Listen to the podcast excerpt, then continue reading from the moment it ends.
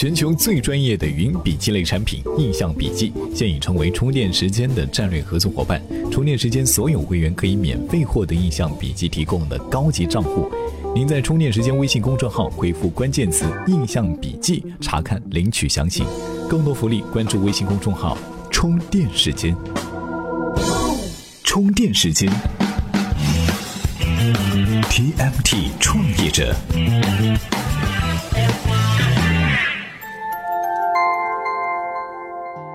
专属于创业者的行动智慧和商业参考，欢迎收听 TMT 创业者频道。说到硬伤这个词儿啊，大家各有各的看法。有人说啊，身高是硬伤；有人说智商着急是硬伤；也有人说长相猥琐也是硬伤。那么在创业领域，创业公司的财税问题其实也是一大硬伤。咱们经常说。一切和钱有关的东西都要谨慎、谨慎再谨慎，尤其是在初创企业里面，这财税问题更是重中之重。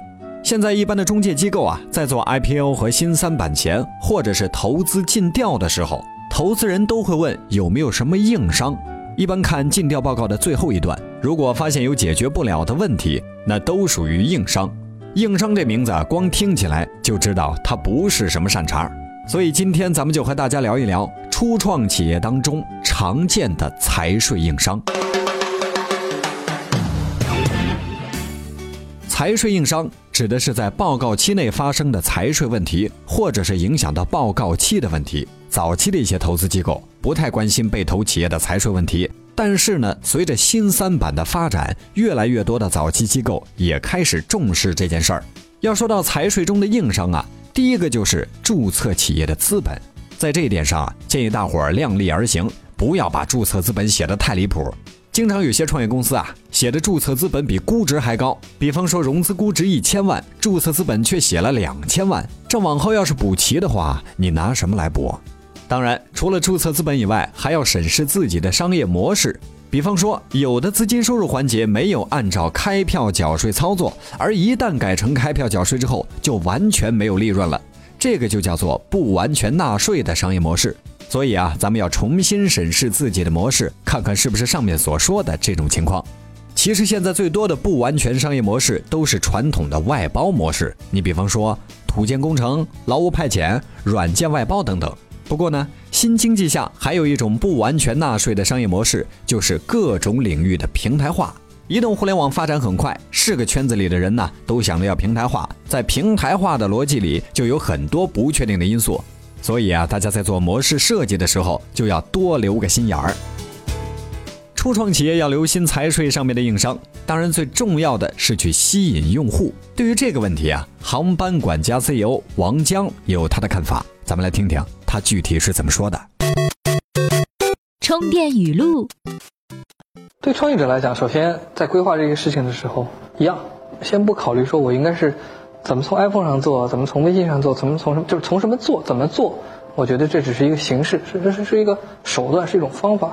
做什么才重要？就是我觉得大多数创业者陷入了一个怪圈，就是我们认为用户的需求，其实上不是真正他需要的需求。就大多数创业失败或者创业走到一半就有点出现问题，都是因为对需求没有把握好。前面咱们说到了财税上的问题，那么这些问题总得有个人来管吧？怎么组建公司的财务团队呢？其实啊，什么时候找财务外包，什么时候找财务总监，那都是有技巧的。技巧其实也很简单，那就是按照公司的发展轨迹走。一般来说啊，公司在 A 轮之前最好是外包出去。A 轮之后呢，就要找财务主管或者是经理，这人可以不记账，但是一定要对公司的财务状况一清二楚。搞定了财务团队，接下来一个重要的问题就来了：怎么处理和税务机关的关系？咱们先来举一个很有意思的例子啊，在北京的税务监管啊，有一个机制叫做税务报到。企业设立之后，你要去税务局报到，税务局呢会分派一个专管员给你发条短信啊，这个大概内容是说啊，你好，我是某某税务所的专管员某某某。这种情况之下，按照咱们基本的礼尚往来，怎么着你也应该回一条啊，说几句客套话。可是人家专管员发了好几次，这个企业愣是装高冷，不给人家回信息。最后专管员只好发话说：“你们公司在什么地方？我们要去看看。”大伙儿瞧瞧，这不就是给自己找麻烦吗？所以啊，咱们说税企之间其实应该是相互合作的关系。如何处理税企关系，最重要的一点就是充分沟通。如果创始人和财务负责人连税务局的大门冲哪边开都不知道，那对于初创企业来说，这可不是个好现象。关于企业缴税的一些规定啊，咱们来听听今天的充电贴士是怎么说的吧。充电贴士：企业纳税申报是一项义务，不论企业是否有税要交，企业可能因为各种原因没有税款要缴纳。例如，企业处于筹建期间，企业处于免税期间，企业处于清算期间，清算还没有结束，企业由于经营不理想，没有纳税收入或者收益，这些情况下，企业可能没有税款要缴纳，但都要按时纳税申报。没有应纳税税款的申报，就是所谓的零申报。零申报只是一个简单的程序，一项简单的手续如果不办理，税务机关可以每次处以罚款两千元。看来啊，还是富兰克林说的好，在这个世界上，除了死亡和税收以外，没有什么是确定无疑的。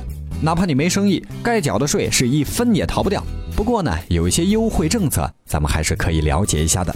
比方说，高新技术企业所得税从百分之二十五降到了百分之十五，有很多企业，可能是感到困惑，自己到底是不是高新技术？其实，所有基于高新技术平台产生的收入都可以定义为高新技术收入。同时，还有研发费加计扣除政策。一些公司啊，可能还不太了解。举个例子来说，咱们所有发生的合理的研发费用都可以按照百分之一百五十来扣除。比方说啊，研发费用发生了一百万，在实际抵税的时候可以扣除一百五十万。这听起来好像很不错的样子啊，具体是个什么样，还得大伙儿去发现。还是那句话，创业有风险，财税很可能是硬伤，大家还要且行且谨慎呐。今日关键词，充电时间，今日关键词财税。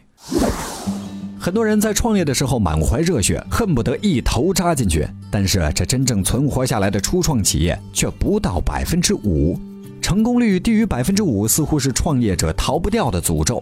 资金链断裂、合伙人矛盾、商业模式不清晰、项目进展太慢、招募不到合适的人才等等，这些都可能是导致创业失败的原因。咱们说，看十个成功的故事，有时候不如看一个失败的案例更让人警醒。所以今天给大家推荐的文章就是分析那些曾经失败的创业公司，或许咱们可以从这些悲惨的前辈们身上总结出一点经验。只要您在充电时间的微信公众号里回复“财税”两个字，就可以收到这篇文章了。本期节目观点来自创业邦，感谢创业邦授权充电时间使用他的文章和观点。本期节目由内马尔企划编辑，Loud News 老彭监制。今天节目就是这样，感谢您的收听，咱们下期再见。